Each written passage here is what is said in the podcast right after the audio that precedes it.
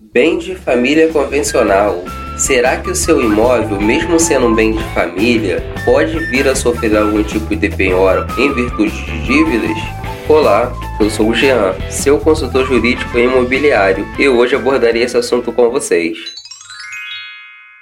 Muitas pessoas precisam de ajuda nesse assunto, pois possuem dúvidas sobre o efeito do bem de família e se esse bem pode sofrer algum tipo de penhora por causa da inadimplência. Porém, eu tenho notado que até mesmo profissionais que atuam nesse ramo possuem dúvidas e dificuldades na hora de tratar sobre esse assunto. Por isso, resolvi compartilhar esse conteúdo para poder sanar as dúvidas e deixar esse assunto bem claro. No Brasil, por uma série de motivos e fatores econômicos, financeiros e sociais, uma grande parcela da população acaba em algum momento tornando-se inadimplente. E por essa razão, por conta dessas dívidas, muitas pessoas ficam com medo de que seus bens sofram algum tipo de penhora, principalmente seu imóvel. Por esse motivo, existe um interesse muito grande no Instituto de Bem de Família, mas é importante compreender se o bem de família é totalmente impenhorável ou se existem algumas exceções, e se existe, quais são elas? Em primeiro lugar, se faz necessário explicar que doutrinariamente existem dois tipos de bens de família: o bem de família voluntário ou convencional, que tem sua previsão legal no Código Civil Brasileiro entre os artigos 1711 e 1722, e o bem de família legal, regulado pela Lei 8009 de 1990. No entanto, hoje abordaremos apenas o bem de família voluntário ou convencional, e o bem de família legal será abordado posteriormente no próximo conteúdo.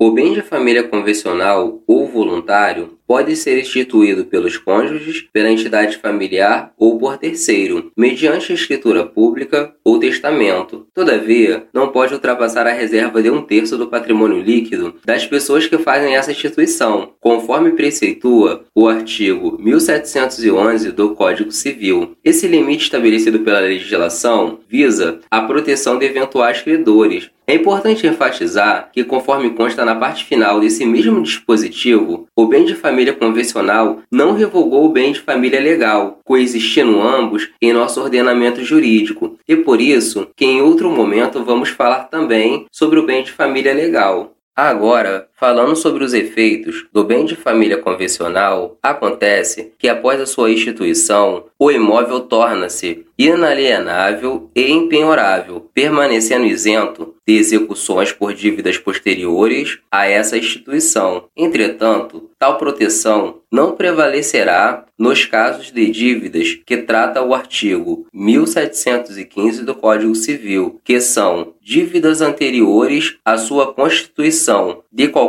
natureza, dívidas posteriores relacionadas a tributos relativos ao prédio, que é o caso do IPTU, e também no caso de despesas de condomínio, mesmo sendo posteriores à instituição. Nesse caso, mesmo após a instituição do bem de família, as dívidas de condomínio ainda assim poderão ser executadas em face desse imóvel. O interessante é que, mesmo no caso dessas exceções, o parágrafo único do artigo 1715 do Código Civil traz uma proteção que prevê, no caso da execução dessas dívidas, o saldo existente deve ser aplicado em outro prédio como bem de família ou em títulos de dívida pública para o sustento familiar, a não ser que, por motivos relevantes, aconselhe o juiz outra solução nesse caso, vai ficar essa decisão a critério do juiz. Ou seja, há uma previsão nesse parágrafo único que visa proteger o saldo remanescente para a proteção do sustento familiar. Com isso, concluímos o entendimento de que, no caso de bem de família convencional ou voluntário, esse bem pode sim sofrer penhora. Nos casos de dívidas anteriores à sua constituição, e nesse caso essas dívidas podem ser de qualquer natureza, no caso de dívidas posteriores relacionadas a tributos relativos a, ao prédio, como é o caso de IPTU, e ainda despesas envolvendo condomínio. No caso de dívidas relacionadas ao condomínio, mesmo posterior à instituição do bem de família, ainda assim poderá sofrer a execução. O imóvel pode sofrer execução por conta desse tipo de dívida. Sendo assim, é necessário ter cuidado com essas exceções para que a pessoa não venha a sofrer prejuízo em seu bem, mesmo após a instituição do bem de família convencional. A partir de agora, não precisa mais ter dúvidas do que tange esse instituto.